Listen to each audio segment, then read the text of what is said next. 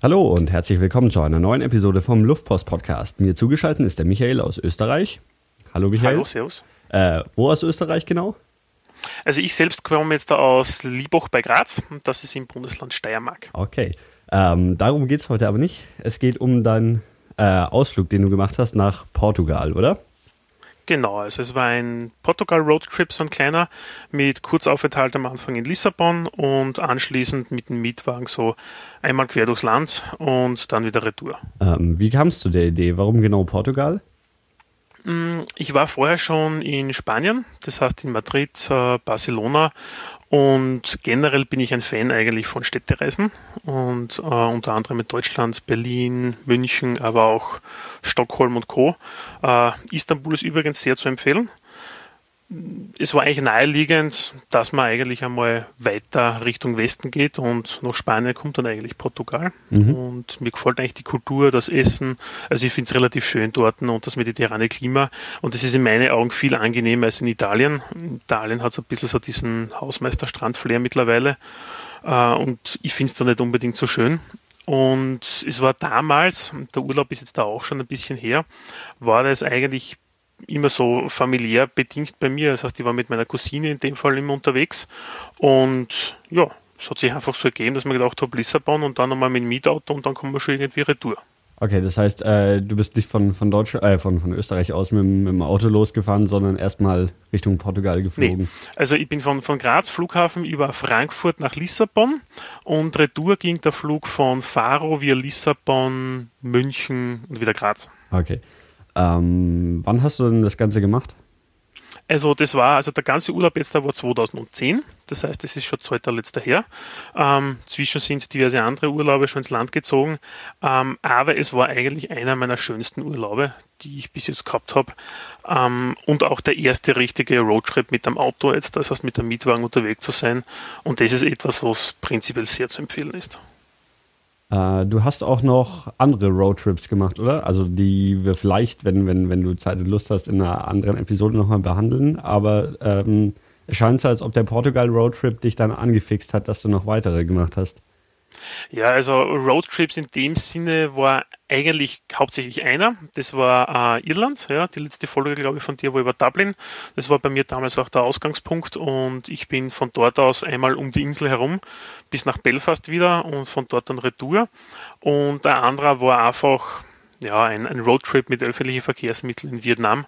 Da war ich mit einem Kumpel unterwegs und da sind wir via Bangkok angereist und dann von äh, Saigon nach Hanoi und wieder nach Hause mit dem Zug. Das, das habe ich auch mal gemacht.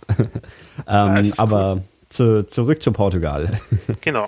ähm, ja, so, so, sollen, wir, sollen wir gleich einsteigen in mit, mit oder gab es irgendwie Vorbereitungen, die du gemacht hast? Irgendwas, was man so Hattest du deine Route geplant oder einfach dann? Ja, also ohne, ohne Routenplanung, glaube ich, funktioniert das nicht.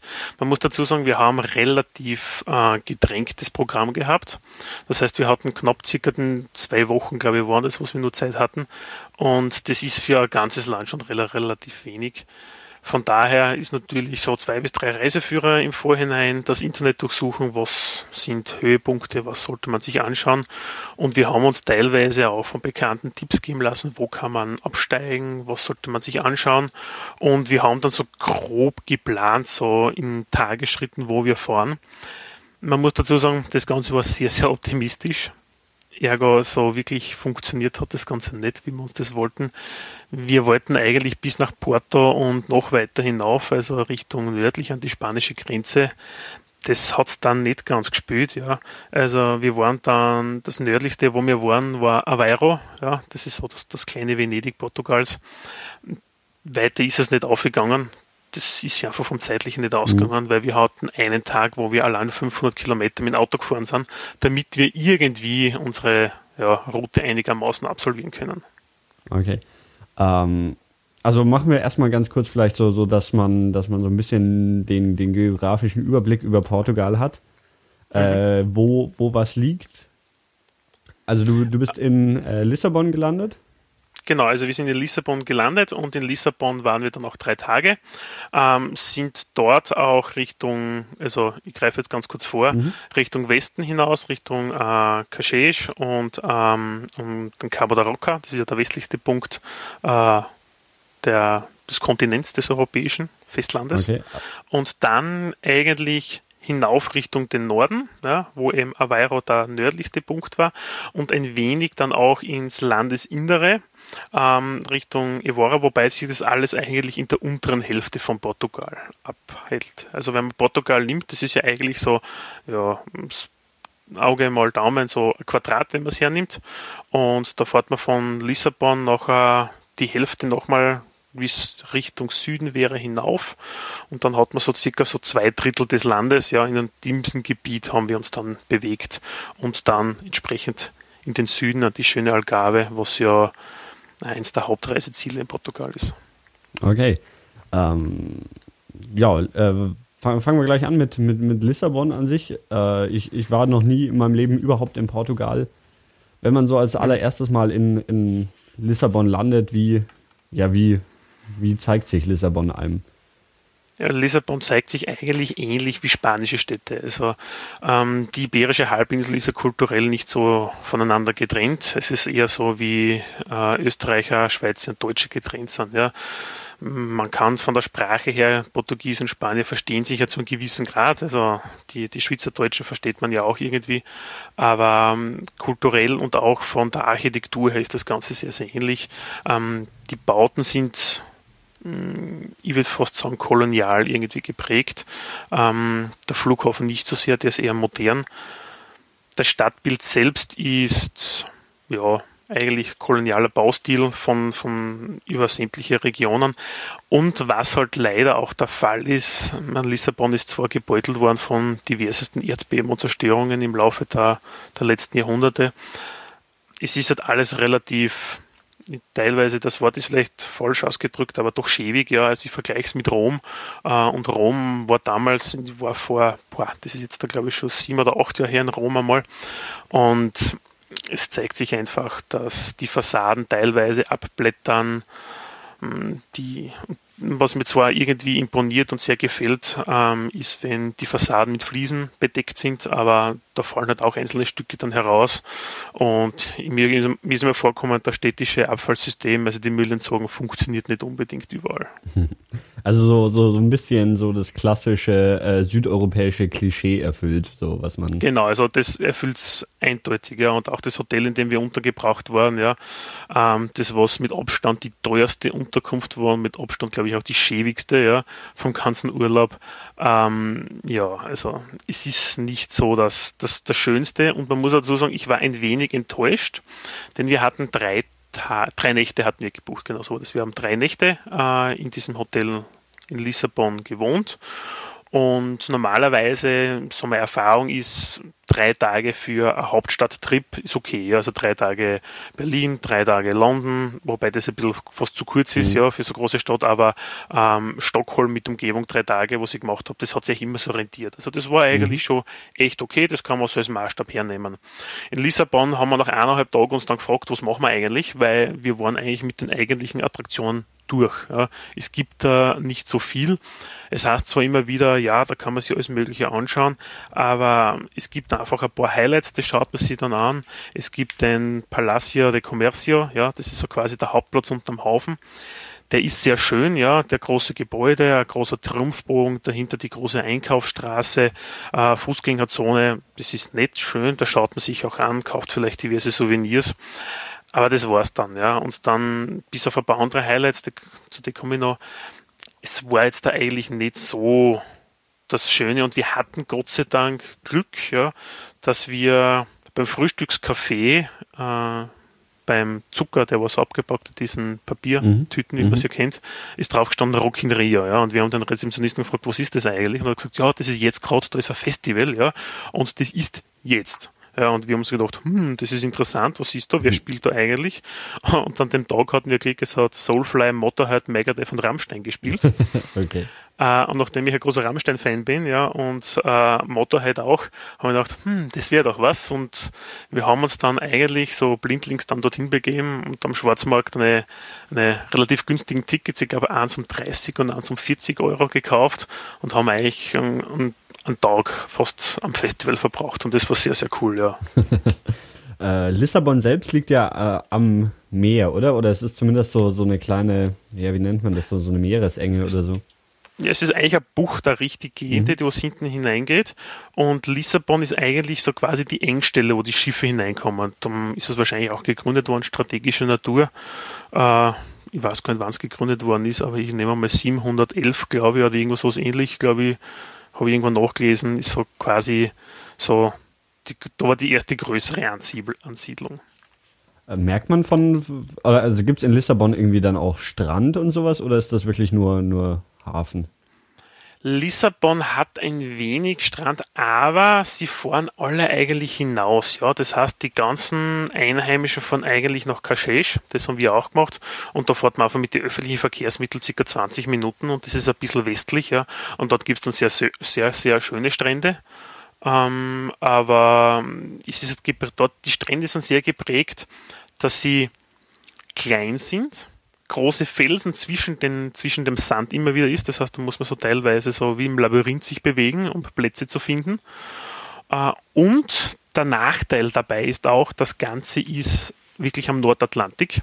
Und das ist das, warum die Portugal eigentlich touristisch die meisten Strände relativ hm, uninteressant sind für Massentourismus.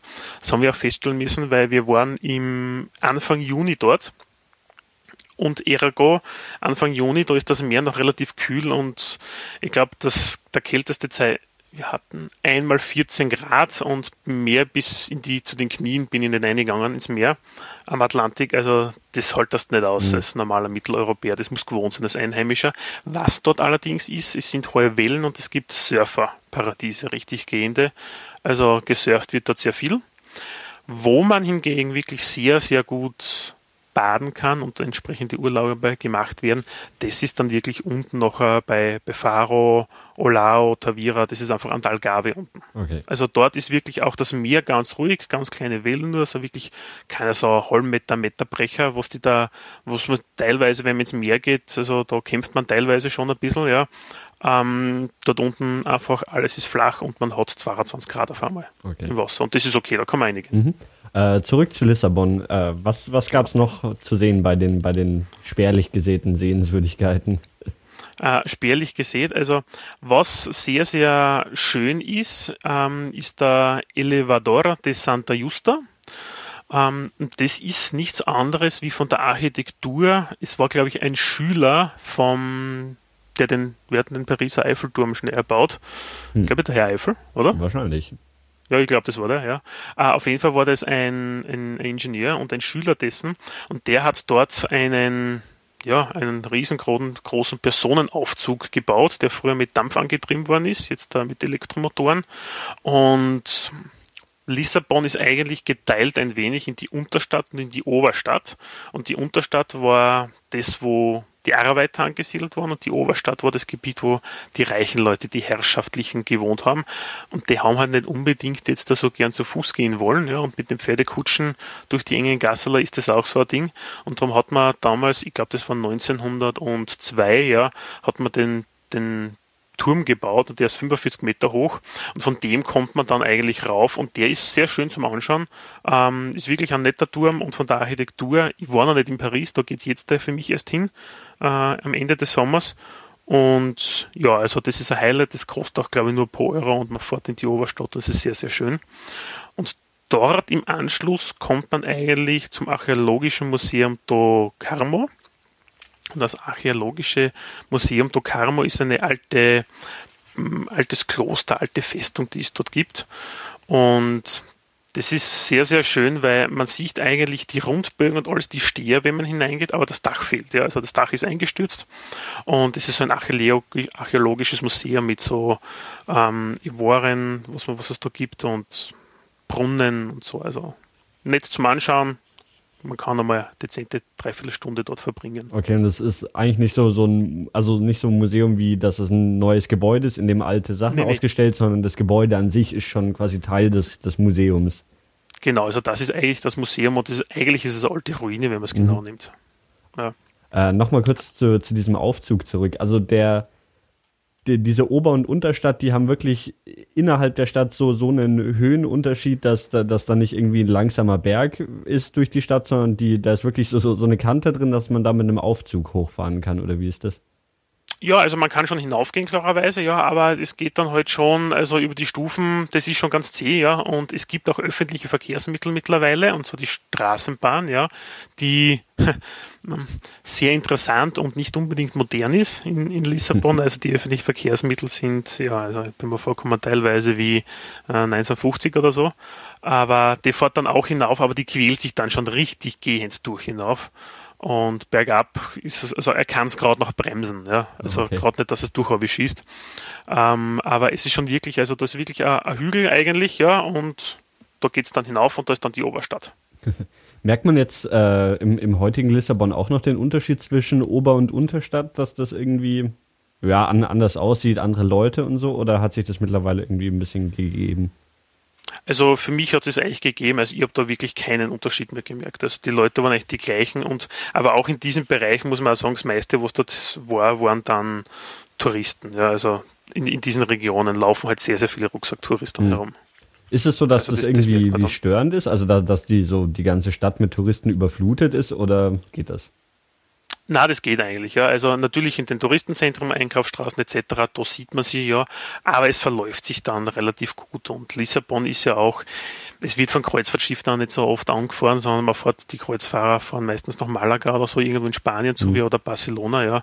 Das heißt, es ist relativ verschont geblieben davon. Okay. Ja. Also das, das ist schon ganz okay. Aber ja, und die Einheimischen muss man auch dazu sagen, also der Portugiese selbst ist sehr freundlich und angenehm. Ähm, also das kann man nur empfehlen. Das ist ähnlich wie die, wie die Spanier. Habe ich eigentlich auch noch gute Erfahrungen gemacht bis jetzt da. Äh, zur portugiesischen Sprache, die äh, also Spanisch ist ja irgendwie zu, zumindest noch so, so ein bisschen verbreiteter. Portugiesisch, das kommt einem selbst fast gar nicht irgendwie zu, zu Ohr oder sowas. Ähm, wie, wie, wie ist das da? Äh, sprechen die Leute alle gutes Englisch oder hattest du irgendwie Portugiesisch Sprachführer dabei oder was hast du da so gemacht? Also nein, Portugiesisch kann ich nicht und ich kann auch kein Spanisch, ja. Also, mhm. also sí, gracias und das war es dann aber auch schon, ja. Ähm, wir haben uns einfach mit Englisch durchgekämpft und mit ja, Gestikulieren funktioniert mhm. das. Die Jüngeren können Englisch, aber ich sage mal so, wenn man einen Schnitt macht und man macht den Dreier vorn hin, also ab 30 Jahren wird es teilweise schon so, dass es, mm, das Englisch weniger mächtig sind. Und wenn man dann auch in diversen Einkaufsboutiquen dann ist oder einfach, wenn man irgendwo Getränke kauft für unterwegs, ja, da wird es dann manchmal schon, also man schaut halt auf die Kasse auf, ja, was für Betrag steht und gibt den dorthin, weil mhm. man versteht es halt nicht, ja. Also die Leute kennen es dann nicht so gut Englisch. Und es hat funktioniert. Und das Portugiesisch ist ja, relativ interessant. Das O wird teilweise wie ein U ausgesprochen, das S ist ein Sch. Und so wie äh, Carlos heißt eigentlich, also der Vorname auf Spanisch, mhm. Carlos wäre dann Carlos zum Beispiel oder so ähnlich. Okay.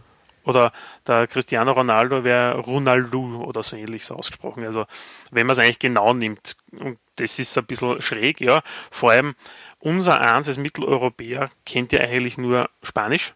Und wenn man dann mit ein paar spanische Brocken unten anfangen zu begrüßen oder so, wird man schräg angeschaut, weil sie sehr, sehr stolz auf ihre Sprache sind. Mhm. Es ist so ähnlich wie in, also in Frankreich, ich war einmal in Nizza, man begrüßt halt auf Französisch und dreht dann auf Englisch weiter, dann funktioniert es, aber Joni gleich auf Englisch anfangen, das haben sie nicht so gern. Mhm. Äh, kann, also ist wahrscheinlich schwer zu beurteilen, aber ist das die, die spanische und die portugiesische Sprache, weiß nicht, haben die, haben die viele Gemeinsamkeiten so von, von dem, was man so sieht, oder ist das wirklich nochmal hm, kann ich jetzt da als externer mhm. gar nicht so wirklich sagen, aber es kommt mir ähnlich vor, sagen okay. wir so. Also ein bisschen weiter entfernt als wie Schweizerdeutsch vom, vom Rest okay. Deutsch.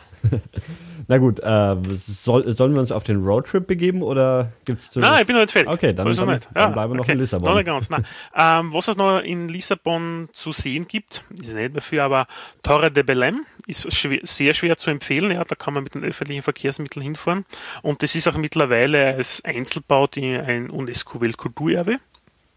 und das ist der, der Turm von Belém und das ist so ein, eigentlich das bekannteste Wahrzeichen, das man kennt jetzt von Lissabon um, so ein bisschen so im maurischen Stil und hat früher als Leuchtturm fungiert. Nur man darf sich nicht vorstellen wie ein Leuchtturm, der so rund ist, groß ist, hinaufgeht, sondern das ist wirklich so eigentlich ein Teil von einer Burg, von einer Festung, ja, so ein, ein Wehrturm, ja, mit ein bisschen rundherum noch und so schaut es und das ist ein bisschen so aufgeschüttet, steht es am Meer und den kann man auch besichtigen und der hat große Hallen, so riesengroßen, umspannende Bögen und der ist sehr, sehr, ein sehr schöner äh, Kunstobjekt, wenn man schon so sagen will, ja, dass man sich anschauen kann. Und es wird sehr zu empfehlen. Ist so ein, ein, ein Ausflugsgebiet. Und wenn wir schon dabei bleiben, und das muss ich auch vorausschicken, also das meiste, was innerhalb Portugals zum Anschauen ist, hat irgendetwas mit Burgen zu tun. Burgen, Festungen, mhm. Ruinen. Und in Lissabon selbst ist das Castello de Sauriorge, oder wie man das jetzt ausspricht, das ist eine Burgruine ähm, aus dem 11. Jahrhundert oder so äh, erbaut und das ist, man blickt eigentlich, auf, ich habe gesagt, von diesem archäologischen Museum hat man einen netten Überblick auf die Stadt, auf die Unterstadt Portugals, also auf Lissabon. Mhm. Und auf der anderen Seite quasi gegenüber ist ein Hügel ja, und dort ist diese, diese Festung aufgebaut. Dort sieht man das Ganze. Mhm. Uh, und das ist einfach, und wir haben dort einfach ein paar Stunden verbracht, haben uns das angeschaut und haben ein bisschen im Schatten gechillt, weil es bei über 30 Grad, 35 Grad, dann wird es dann doch recht spannend. Ähm, ist, ist ein sehr nettes ähm, kleines Schlösschen, das man sich anschauen kann. Okay. Äh, du hast ja bei allen Sachen immer gesagt, dass du da mit den öffentlichen Verkehrsmitteln hingefahren bist. Sind die dann in Lissabon selbst so, so gut ausgebaut, dass man da überall hinkommt? Und äh, was ist das überhaupt? Busse, Straßenbahnen oder mit was war die unterwegs? Also wir sind die meisten Strecken dann da mit der Straßenbahn bzw. mit der S-Bahn gefahren, ja, ähm, und das funktioniert sehr gut, ja, auch mit einem, mit normalen Zug. Also der, der Ausflug nach Caché und Estoril, den wir am nächsten Tag dann gemacht haben, der ist auch, also da fährt man einfach mit, mit, mit dem Zug hin und von dort dann weiter. Und in der Stadt selbst in Lissabon Busse haben wir nicht verwendet, bin Bus, persönlich kein Fan von Bussen zu fahren, also ich versuche das immer zu vermeiden. Äh, Straßenbahnen sind so ausgebaut, dass man zu den attraktiven Punkten eigentlich hinkommt. Ja. Und wir haben uns da, glaube ich, auch so ein Touristenticket gekauft für zwei oder drei Tage. Und das haut dann recht gut hin. Okay. Anschließend sind wir nach Kashesh gefahren. Mhm. Und das ist circa 25 Kilometer westlich von Lissabon. Und Kashesh ist eigentlich sowas wie der, der Nobel-Vorort. Ja, also von, von, von Lissabon, das merkt man auch gleich an den Bauten. Es sind sehr prunkvolle Villen, also die Schickeria ist eigentlich dort und es gibt dort auch einen Yachthafen. Und dort, was wir verbraucht haben, ist der Beginn der schönen Strände, die man dort, wo man sich hinlegen kann. Und wir haben uns dort auch wirklich hingelegt und einfach einmal einen halben Tag ein bisschen Zeit verbraucht und äh, die Sonne genossen was ja, was ja auch legitim ist. Und nicht weit entfernt davon, da wollte ich eigentlich unbedingt hin, ist Estoril. Estoril ist vielleicht bekannt der Formel 1-Fahrer, Fangemeinschaft. Ähm, es gibt dort diesen Circuit Estoril, das ist die Rennstrecke für die Formel 1, wird momentan zwar nicht mehr verwendet und wir waren dort und haben gedacht, passt, das können wir sicher besichtigen. Nein, war natürlich zu, weil wie soll es mhm. anders sein? Ähm, momentan gibt es immer Testfahrten dort, was ich glaube ich weiß. Ähm, und Estoril ist sonst auch noch bekannt für das Casino. Ähm, Glücksspiel im südlichen Raum äh, Europas ist einfach sehr beliebt, also Lotterien, Casinos. Äh, und Estoril selbst ist auch, äh, hat sehr schöne Promenaden und es gibt auch immer wieder, und das ist sehr angenehm, auch in allen Städten, fast größeren Städten, so gratis Fahrradverleih beziehungsweise Verleih um einfach mal ein paar Euro und wir haben uns dort ein Fahrrad geschnappt und sind quer durch Estoril an der Küste entlang gefahren, haben wir Eis gegessen und einfach die Zeit genossen und das ist sehr schön, was man dort machen kann. Es geht ja nicht unbedingt bergauf oder bergab, sondern ist sehr eben und sehr, sehr, sehr schön zum, zum Anschauen das Ganze. Und das sind aber auch alles so, ja, noch so quasi Vororte von Lissabon, die, die man irgendwie auch wieder mit öffentlichen Verkehrsmitteln gut erreichen genau, kann. Genau, wir sind da mit dem Zug mhm. hingefahren. Das ist also ähm, von Caché nach Estoril, da sind wir quasi einfach einen Sprung weitergefahren, ja, mit dem Zug, ja, mhm. mit der S-Bahn, äh, haben da Zeit verbracht und sind dann wieder mit der S-Bahn wieder zurück, äh, haben in Lissabon die Nacht verbracht und am nächsten Tag war dann der letzte Tag, den wir verbracht haben in Lissabon und das war geprägt von diesem Rock in Rio Festival. Ähm, und ich muss sagen, ich habe so, ich meine, ich war schon auf einigen Festivals, aber das habe ich selber noch nicht erlebt, weil die Naturkulisse dort ist traumhaft. Das ist so leicht äh, wie eine kleine Schüssel, muss man sich das vorstellen. In der Mitte unten ist die Bühne und es geht leicht bergauf. Das hat man immer super Sicht und es gibt einfach ja, wie, wie eine Messe, ja. Also ich kann, wie beschreibe ich es am besten? Bei mir gibt es die Grazer Messe und da gibt es einen Rummel. Ja? Und bei diesem Rummel ist ein Riesenrad, sind Kletterparks etc. Und genau das gibt es dort auch. Es gibt einen Hochseilgarten, ist auf einmal aufgestellt und es gibt einfach, ja, man kann den ganzen Tag dort verbringen. Das ist mhm. sensationell und die ganze Nacht da. Und das haben wir dann auch gemacht mit, mit Rammstein am Schluss als Höhepunkt. Und da haben wir echt Glück gehabt, weil sonst hätten wir schon einen Tag früher abreisen müssen. Okay. äh, dann beginnen wir uns jetzt. Dann dann haben wir unser Mietauto geholt mhm. und dann ist es eigentlich so richtig rund gegangen. Und, äh, und dann haben wir quasi unseren netten Ford Focus so richtig quer durch die Pampa getreten. Und ich glaube, ich habe mir die Route ausgeschrieben. Wir sind in dann in Summe zehn Tagen 1400, 1500 Kilometer circa gefahren. Und der nächste Anhaltspunkt, wenn man von Lissabon wegfährt, ist eine Stadt, die nennt sich Sintra. Mhm. Und in Sintra gibt es, ähm, die Stadt selbst ist jetzt dann nicht unbedingt lohnenswert, dass man es anschaut. Das ist ein kleines Örtchen, hat keine 10.000 Einwohner. Ähm, wirklich in Sintra, ein bisschen außerhalb, gibt es zwei Flecken, die man anschauen kann. Und das eine ist das Palacio Nacional da Pena. Das ist der Nationalpalast Pena oder auch Kummerpalast genannt. Und das ist ein, glaube ich, sogar das schönste Schloss in ganz Portugal. Und es wird verglichen teilweise, äh, in Deutschland gibt es ja das neue Schloss, Schloss Neuschwanstein. Und so ähnlich wird es eigentlich, ja, kann man schon, also nicht von der Architektur her, da darf man es nicht verwechseln miteinander, aber auch dieses Schlösschen ist jetzt da auf einem Felsen, der mitten im Wald steht und wirklich herausragt, mhm. oben hinaufgebaut. Und man geht von unten durch den Wald. Das ist ein sehr angenehmer Spaziergang hinauf, geht circa 20, 25 Minuten, bis man oben ist. Und das Schöne an diesem Schloss ist, jede Seite hat eine andere Farbe fast. Ja. Das heißt, es gibt der Turm, der ist gelb, die Seitenwand, die eine ist pink, dann gibt es was Blaues, dann ist das mit solchen Fliesen ausgekachelt. Es ist wirklich ein, ein sehr schönes Monument von, ja, was man sich so anschauen kann. Ich, ich habe mir gerade ein Bild davon angeschaut. Es sieht tatsächlich ähm, ein bisschen so aus wie Schloss Neuschwanstein. Also so, so dieser Waldhügel, aus dem dann ganz oben mhm. ähm, eben dieses, dieses Schloss rausragt.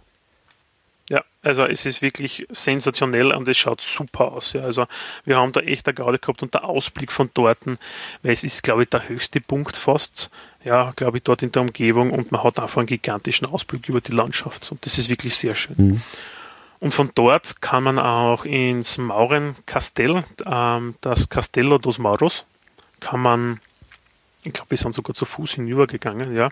Und quasi neben am Nebenhügel ist auch UNESCO-Kulturerbe ähm, ein altes, aus dem 8. oder 9. Jahrhundert erbautes äh, Schloss gegen, ich glaube, es war Verteidigungswahl gegen die Mauren, ja, damals. Von dort sind halt jetzt nur mehr die Ruinen über und die große Burgmauer und die große Burgmauer kann man eigentlich abgehen und abwandern und die Landschaft genießen. Also das ist sehr schön und das ist so, wie man es kennt. Also wenn man so an der Mauer entlang geht und man kennt jetzt die Fotos von der chinesischen Mauer, mhm. so ähnlich, nur halt um vieles kleiner im Maßstab schaut es ähnlich aus. Okay. Und von dort aus haben wir dann gesagt, na, jetzt wird es dann bald einmal Zeit, damit wir uns auch überlegen, wo schlafen wir dann auch und wie gehen wir dann weiter. Und dann sind wir ähm, an den Apfelstrand gefahren und das hat der Reiseführer hergegeben. Und jetzt kassen, ja, das ist das und da muss man hin und das ist so wunderschöner Sandstrand und alles. Wir sind uns bis heute nicht sicher, ob wir ihn auch wirklich gefunden haben. Wir haben für uns einmal gesagt, das ist der Apfelstrand, äh, der Praia dos Machas oder Massas oder je nachdem, wie man es ausspricht. Ähm, und man kann nicht ins Meer gehen. Ja, es ist einfach scheiß kalt. Es ist der Wellengang, es waren gerade mal ein paar Leute dort, die ihre Hunde ins Wasser geschickt haben und die Hunde haben sich gefreut, weil sie sie am Ball wieder zurückgebracht haben. Aber es ist absolut nichts Berauschendes dort. Ähm, wir haben dann in der Quintas, Quintas de Vigas, haben wir dann übernachtet eine Nacht, weil es war dann schon gegen 20 Uhr. Was wir dann aber von dort noch aus äh, gemacht haben, wir haben dann einen kurzen Ausflug gemacht in, auf Cabo da Roca. Cabo da Roca ist am europäischen Kontinent, am Festland, jetzt der westlichste Punkt, den mhm. es zu besichtigen gibt. Ähm, und ist eigentlich so ein typisches Touristending, was man macht. Ich war jetzt dort, ich mache einen Hakel drunter und that's it. Ja, ich war jetzt am westlichsten Punkt Europas, ich habe es gesehen, steht ein Leuchtturm, es ist windig, es ist zugig, man braucht eine Regenjacken, ähm, weil es einfach so pfeift. Uh, das war's und es gibt ein paar Felsen, schaut nett aus, aber ja, okay. check it, abkackelt, man war dort. Mhm. Ähm, am nächsten Tag sind wir dann nach Obidos gefahren. Ähm, Obidos ist eine Kleinstadt und wir bewegen uns jetzt da geografisch Richtung Norden, äh, allerdings noch ein bisschen an der Küste entlang. Und Obidos, wie schon erwähnt, das meiste, was man anschauen kann, sind diverse Festungen und Villen. Und Obidos selbst ist eigentlich fast die schönste Kleinststadt, so mit so 12.000 Einwohnern, die, auf der wir waren. Und die Stadt selber ist, und das ist auch typisch eigentlich für Portugal, es ist sehr viel gepflastert, die Wege. Also wie man es vielleicht aus Prag kennt mhm. oder aus diversen Fußgängerzonen bei uns. Es ist wenig asphaltiert, hm, große Pflastersteine am Boden, das Auto holpert, man versteht sie fast selbst nicht, weil alles scheppert schon in der Kiste. Aber die Stadt selbst hat einen wunderschönen Burgfestung, auf der man auch gehen kann wieder auf der, auf der, auf der Stadtmauer. Und das Lustige ist, die Häuser nebenan sind dermaßen knapp an diese Stadtmauer angebaut, ja, dass man eigentlich mit Fernsehen kann. Ja. Also man kann wunderbar bei den Nachbarn reinschauen, ja, es stört die Leute nicht, was sie auch so sensationell gefunden hat. Und man geht um, man trinkt gemütlich sein Bier und schaut sich einfach das Städtchen an. Ja. Es gibt ein paar nette Yucca-Palmen, die es dort gibt, etc. Und ja, es ist ganz nett. Okay. Aber nichts Berauschendes.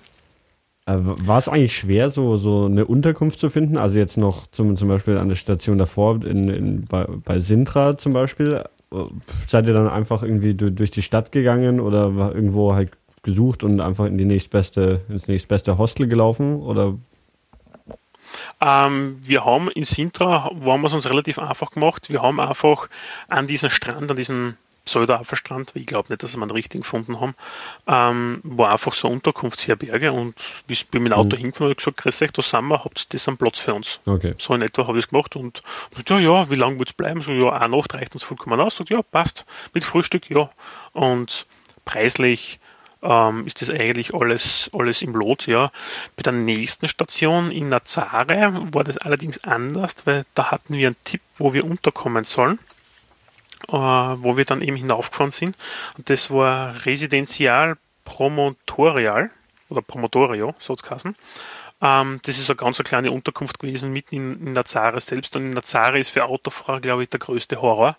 Ähm, ich habe noch nie so enge Gasserler gesehen. Also nicht mhm. einmal irgendwo in, in Italien, in Genua oder in so kleinen Kaffs, was es dort gibt, wo ich gefahren bin.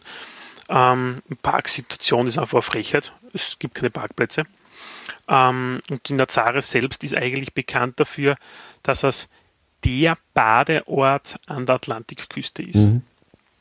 Nur es ist, da sind wir leider auch zu spät drauf gekommen, der Badeort Ende Juli, Anfang August. Das heißt, wenn es dort richtig warm wird, wenn mhm. auch das Meer so 18 Grad hat, wo man sagen kann, man geht rein, weil bei 14 Grad, wie schon erwähnt, also es macht keinen Spaß, wenn es einfach nur mhm. sticht, ja, nachher das Wasser, wenn es zu kühl ist. Das ist uninteressant. Ähm, Nazare selbst haben wir dann aber doch einen Tag am Strand verbracht, ja, und wir haben uns einfach gedacht, jetzt machen wir, machen wir mal etwas chilliger. Die Sonne war angenehm, es hat eigentlich super gepasst und wir sind zwei Tage dort gewesen, also zwei Nächte. Äh, ein Tag haben wir gerelaxed, gechillt, uns ein bisschen die Stadt so angeschaut, so Kleinstädtchen, Örtchen ist das halt. Und am zweiten Tag sind wir unter anderem noch Tomar gefahren. Und Tomar selbst ist bekannt eigentlich für die altertümliche Festungsanlage auch wieder, also hm, wieder einmal etwas. Mhm. Und das ist so ein Burgklosterkomplex aus der Tempelritterzeit. Und das ist von so einem Christusorden gegründet worden, äh, der Convento d'Ora dem do Cristo. Ähm, eine gigantische Festungsanlage, die sogar vorher in Sintra den Anlagen von der Größe her in meinen Augen sprengt und sie sehr gut erhalten. Das heißt, es gibt wirklich, man muss da auch Eintritt zahlen. Ähm, man hat äh, entsprechende Parkanlagen, die gepflegt sind, ja, so Labyrinthanlagen, die man gehen kann. Rittersäle gibt es dort und ich glaube, die kann man sogar mieten für Veranstaltungen des FIMA zum Beispiel. Okay. Also wirklich sehr, sehr, sehr mhm. schön und, und sehr angenehm dort. Ähm, von dort aus haben wir dann eigentlich so den, ja, den richtigen Trip gestartet, nämlich das war der, der Horror-Tag mit den ja, knapp 500 Kilometern. Und von dort aus sind wir dann eigentlich Richtung ein bisschen in den Süden und ein bisschen ins Landesinnere gefahren. Ja wo wir dann später, wie wir draufgekommen sind, beim Routenplan einen Fehler gemacht haben, wir wieder, haben dann wieder zurückfahren müssen und dann wieder in den Norden. Aber wir sind eben zuerst nach Fatima gefahren. Und Fatima ist ja der römisch-katholischen Kirche einer der wichtigsten Wallfahrtsorte und in Portugal überhaupt.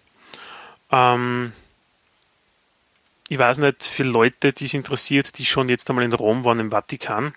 Die Größe vom Vatikan und vom, vom Petersplatz, der Petersdom im Hintergrund, und den kann man besichtigen.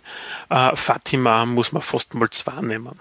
Okay. Also Fatima ist fast doppelt so groß und es gibt einen riesengroßen Platz, wo dann auch gebetet wird, wo dann die Einheimischen oder die, die Pilger sind und sie rutschen dann auf ihren Knien dann dahin Richtung, Richtung Christusstatue und es gibt sogar unter diesem Platz quasi im Untergeschoss gibt es eigene Kirchen und Kathedralen. Ja. Es sind dort mehrere Kathedralen und Basilikas ähm, aufgebaut und ich habe mir das auch nur ausgelesen jetzt da vielleicht ist es interessant, drei Hirtenkindern, die haben dort eine Erscheinung der Jungfrau Maria gehabt und der hat gesagt, jeden 13. des Monats sollen sie dort zurückkehren und diese Kinder sollen dort beten. Eines dieser Kinder hat dann das Schweigen gebrochen, es sind immer mehr Leute mitgekommen und wollten gesagt, hat, das wollen wir jetzt da auch anschauen, ob das jetzt da wirklich ein Wunder ist oder nicht.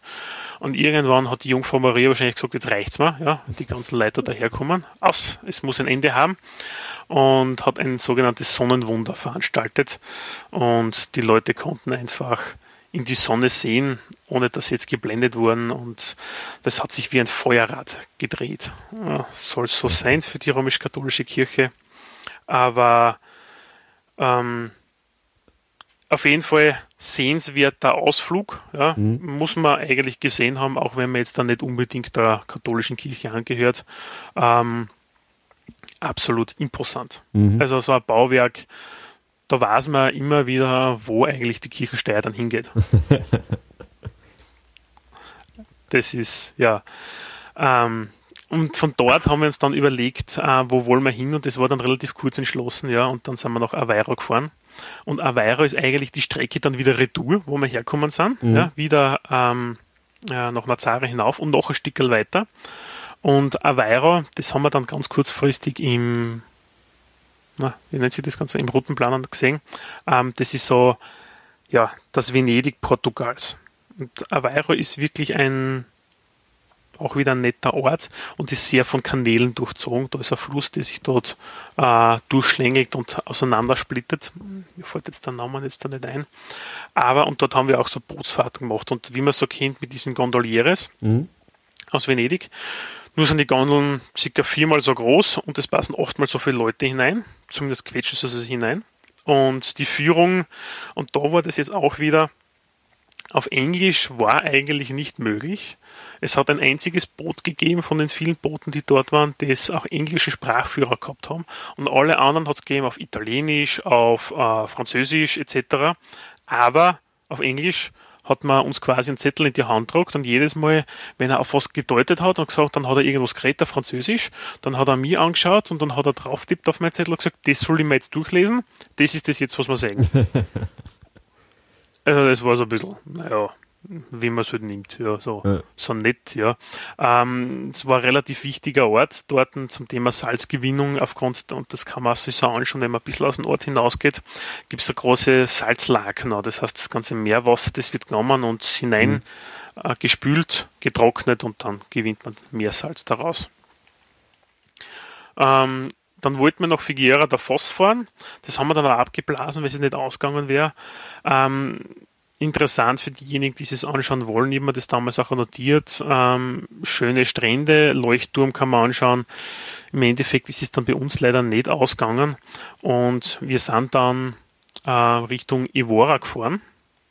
Und in Evora haben wir dann die alte Kathedrale Santa Maria besichtigt. Und die alte Kathedrale Santa Maria und der Diana-Tempel sind ähm, alte Erbaunisse aus früherer Zeit. Und dieser, Diana-Tempel schaut ähnlich aus wie in Athen, das große Bauwerk mit den Säulen, dessen Namen mir jetzt nicht einfällt. Äh, Akropolis. Genau, ja. Äh, schaut so ähnlich mhm. aus, nur ein bisschen kleiner, ja. Äh, und ist vor allem auf Nacht mit Beleuchtung äh, ein sehr wunderschönes Ausflugsziel, ja. Und generell wieder alles gepflastert, Torbögen, mhm. einfach, einfach Business as usual eigentlich, muss man dazu sagen, wie es dort ausschaut. Also es ist wirklich, man muss sagen, Business as usual, ja. Also Portugal schaut überall sehr ähnlich mhm. aus. Das ist einfach so.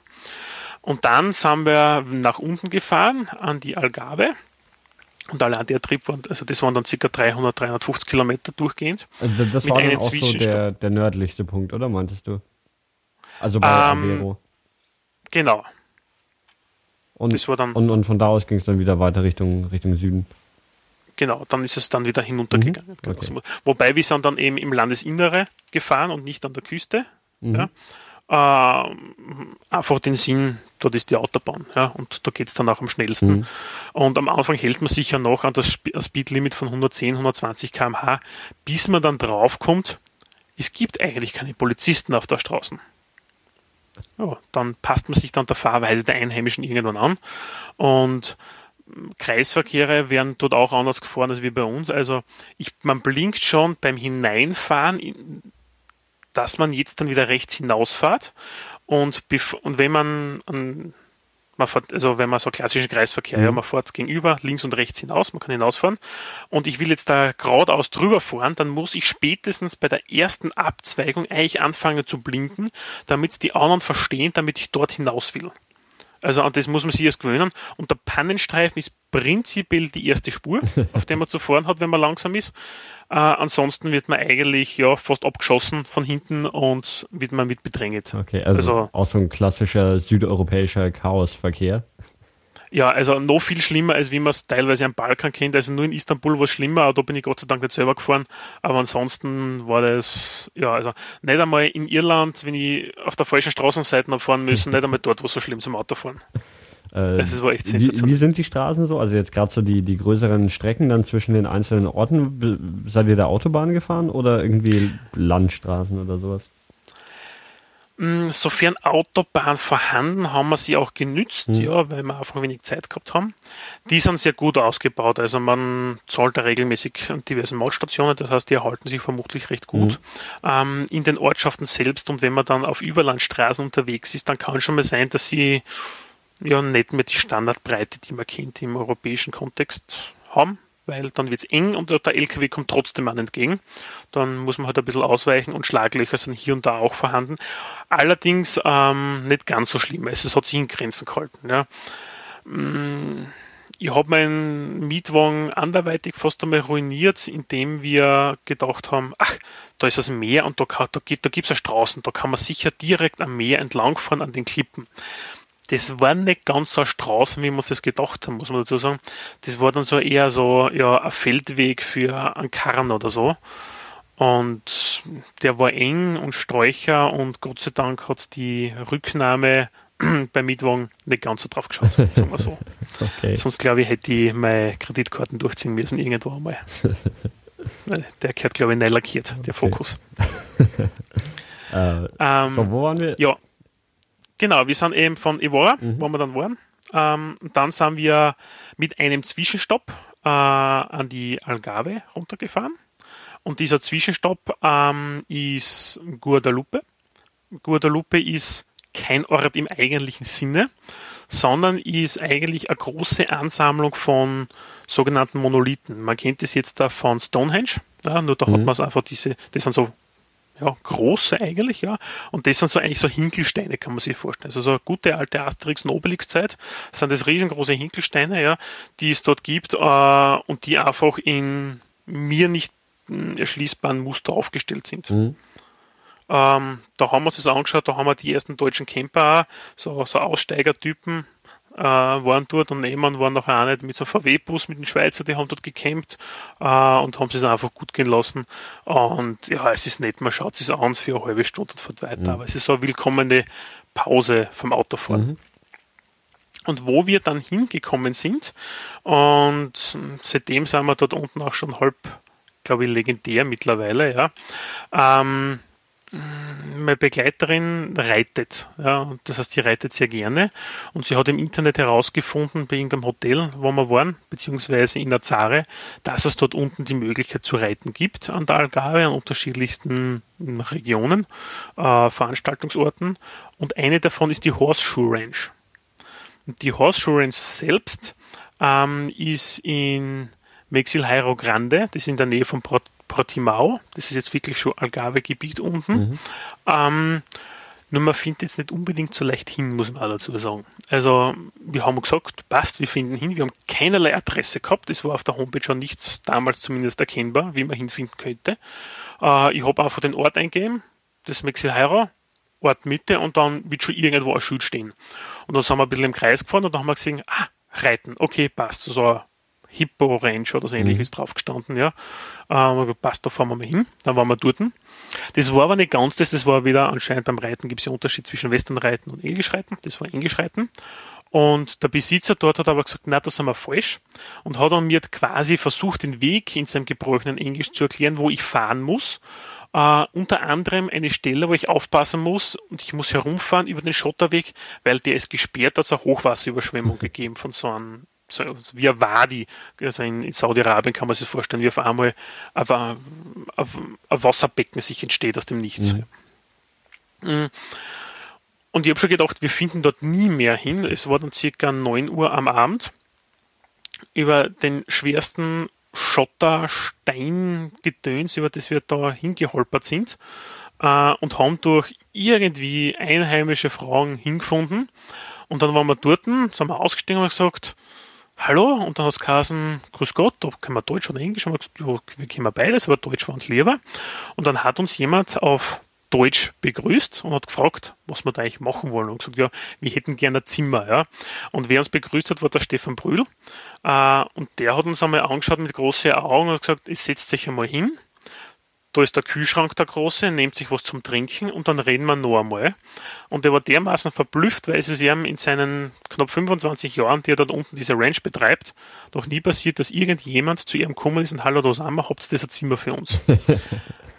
weil, das haben, hat er uns dann auch im Nachhinein erklärt, er ist prinzipiell nur über einschlägige ähm, Seiten und Reiseveranstalter buchbar. Das heißt, man kann eigentlich gar nicht hinfahren und sagt, da sind wir jetzt da, ja. Mhm. Die eine möchte halt reiten, ich möchte halt einfach nur so im Zimmer schlafen, ja, und ich mache meine Ausflüge. Hm, na, das geht eigentlich gar nicht, aber er hat für uns das Ganze dann möglich gemacht.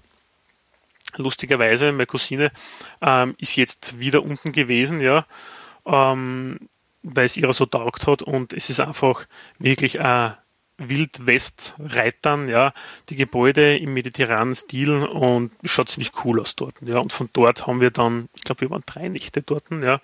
Ähm, ja, ich habe halt Ausflüge gemacht, diverse andere, sie ist reiten gegangen und einfach absolut cool dort, mhm. muss man sagen. Also für alle, die es interessiert, ja, und Reiten, Horseshoe Range, ich mache einfach ein bisschen Werbung dafür, das ist sehr cool dort, das ist wirklich sensationell. Und äh, der Betreiber ist dann auch irgendwie ein ein Deutscher, der ausgewandert ist, um diese Ranch genau, zu. Genau, ja.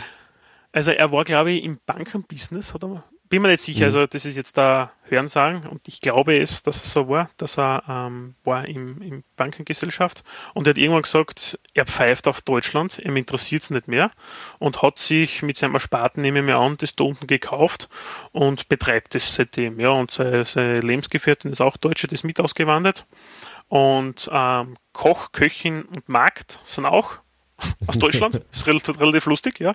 Also die haben es alle mit importiert da. Mhm. Und es gibt dort auch, das ist auch nicht so ein Abholservice vom Flughafenfahrer nachher. Ja. Also man muss da nachher nicht extra, äh, weil man findet es sonst nicht. Mhm. Ja. Es gibt zwar mittlerweile, habe ich gesehen, eine Beschreibung, auf deren Homepage, aber man findet halt einfach nicht hin. Das ist einfach im Nirgendwo, ja. Da ist rundherum nichts, ja. Also mhm. in der Früh wacht man auf, weil die Grillen so laut zirpen, ja, und die Pferde schreien, weil sie aufstehen, ja. Es gibt keinen Lärm mehr, es gibt keine Lichtverschmutzung dort. Das heißt, wenn man den Himmel aufschaut, es ist einfach, man sieht Sterne, es ist einfach Leben in der Natur, kann man schon fast ja. sagen. Aber man wird nicht mit Pferden vom Flughafen abgeholt, oder? Sondern mit dem Auto. Nee, nee, das ist auch so ein uralter, ich glaube, es war Opel-Bus, okay. der, glaube ich, vor 10 Jahren oder 15 Jahren das letzte Mal produziert worden ist oder so. Also, äh, so Baracken, so ein cooles Ding. Also, es ist halt einfach wirklich so Portugal-Style. Mhm. Ja. Es muss nicht alles modern sein, es muss schön sein, es geht halt einfach, ja, so typisch mhm. südländisch. Mhm. Und ich muss sagen, das habe ich eigentlich relativ gern, ja. Also, so diesen Flair, das ist schon, das ist nett.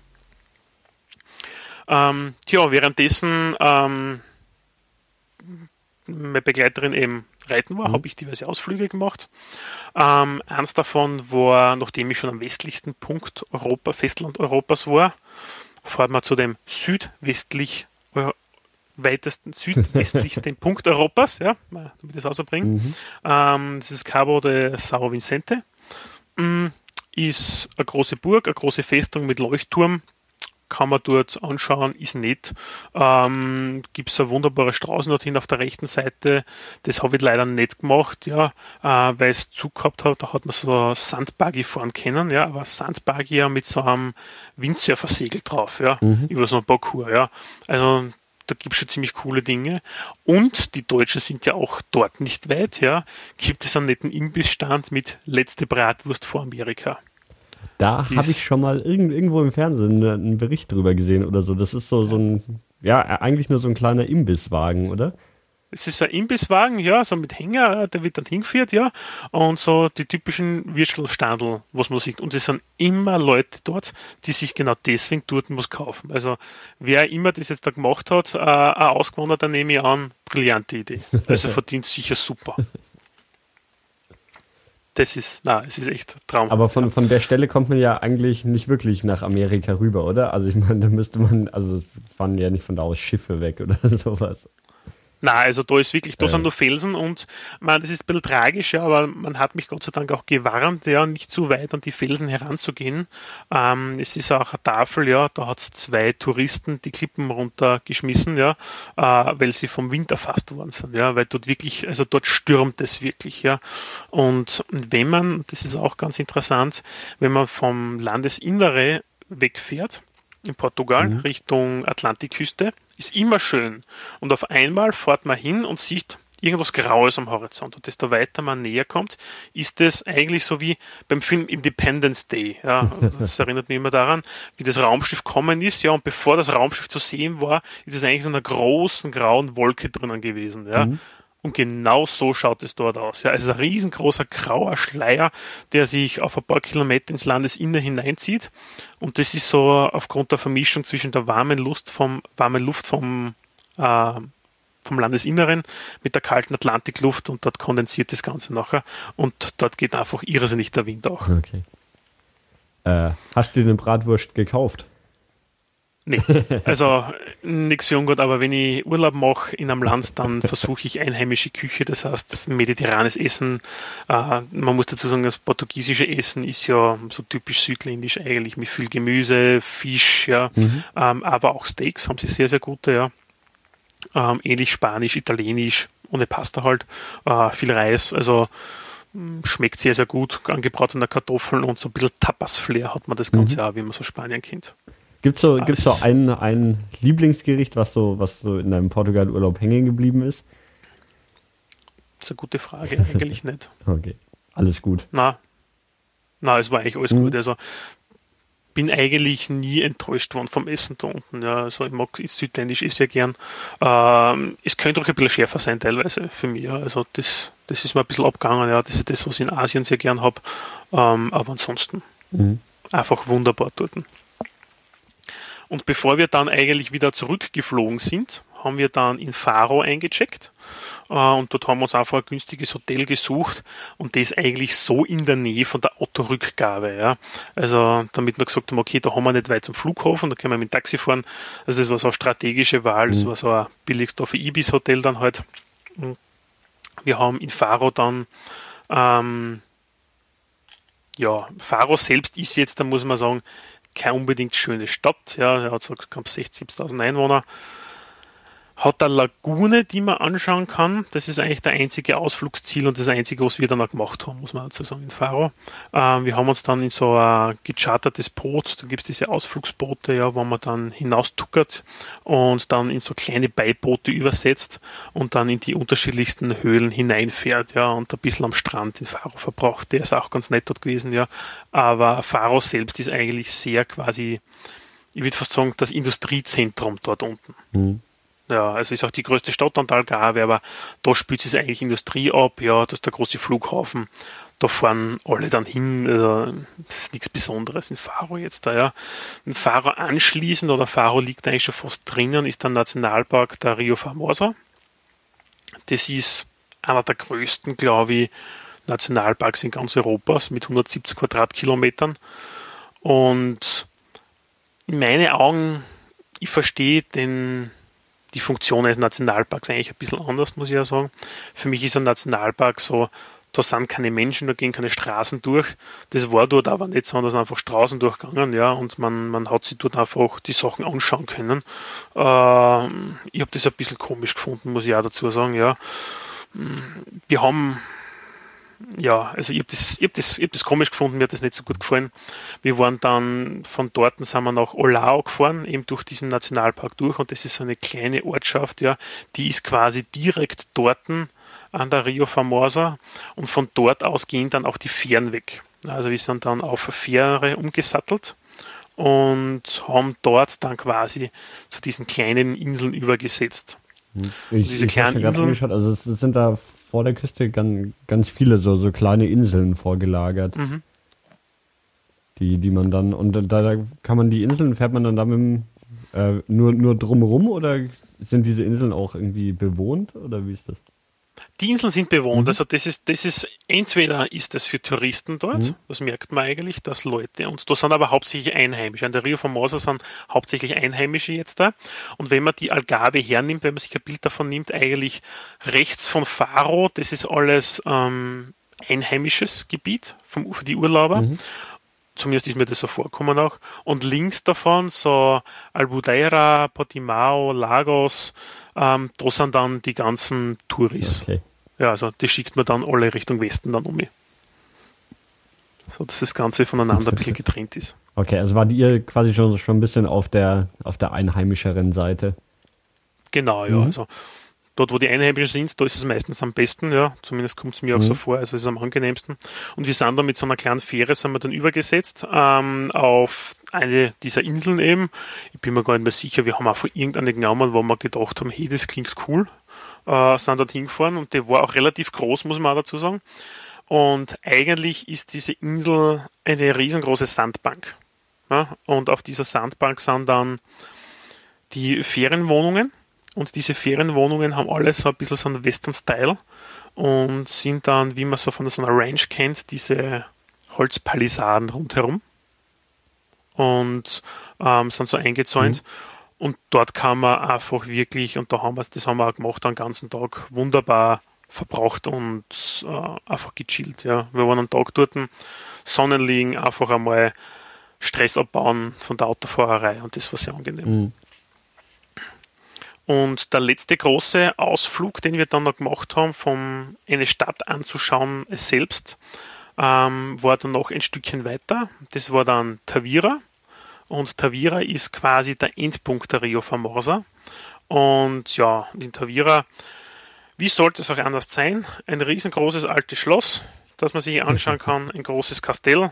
Ähm, weiter sehr imposant, wobei das war dann für mich auch schon der Endpunkt, wo ich gesagt habe, es reicht mir selbst dann auch schon bald. Mhm. Ja, also das muss ich dann jetzt dann nicht mehr unbedingt haben und nach zwei Wochen Schlösser anschauen und, und Burgen, dann, dann ist das wirklich dann schon aus, ja. Ähm, nur als Anmerkung ganz kurz, und das hatte ich bis zu dem Zeitpunkt auch nicht gewusst. Es gibt in, in Lagos, Laos jetzt unten, äh, die Quinta do Lago beispielsweise. Das hat einen wunderbaren Strand in der Nähe von Faro. Nur, es ist eigentlich wirklich, also das mickrigste Auto ist ein Porsche Cayenne dort in dieser Region. und das sind einfach die ganzen Reichen, wohnen dort. Das, also, man hat mich, glaube ich, schon komisch angeschaut, so die Gärtner, ja, wie ich da durchgefahren bin, mit großen Augen und einfach so links und rechts geschaut habe mhm. und so mit so zweiter Gang Standgas dahin geduckelt bin. Und das sind nur Golfplätze. es ist ein riesengroßes Eldorado ähm, für Golfspieler, generell die Algarve unten. Ähm, bei meiner Firma, die, die eine Sekretärin hat gesagt, sie war dort selbst auch schon. Das ist auch, sie, also, sie ist Golfspielerin und das ist eines der berühmtesten und schönsten Gebiete, um Golf zu spielen. Ähm, natürlich alles künstlich bewässert, mhm. was in meinen Augen halt leider sehr schade ist. Äh, das hat einen ökologischen Abdruck, was man da hinterlässt, mhm. der ist jetzt dann nicht so das Wahre. Ja, ja. ja, und im Anschluss ist es dann wieder nach Hause gegangen, äh, am nächsten Tag mit Flugzeug und ist dann irgendwann um 22 Uhr daheim gewesen. Okay. Ja, ähm, so abschließend betrachtet, was, was war dein, dein Lieblingsstopp auf der ganzen, auf der ganzen Tour? Mein Lieblingsstopp auf der ganzen Tour, das ist eine gute Frage, ja.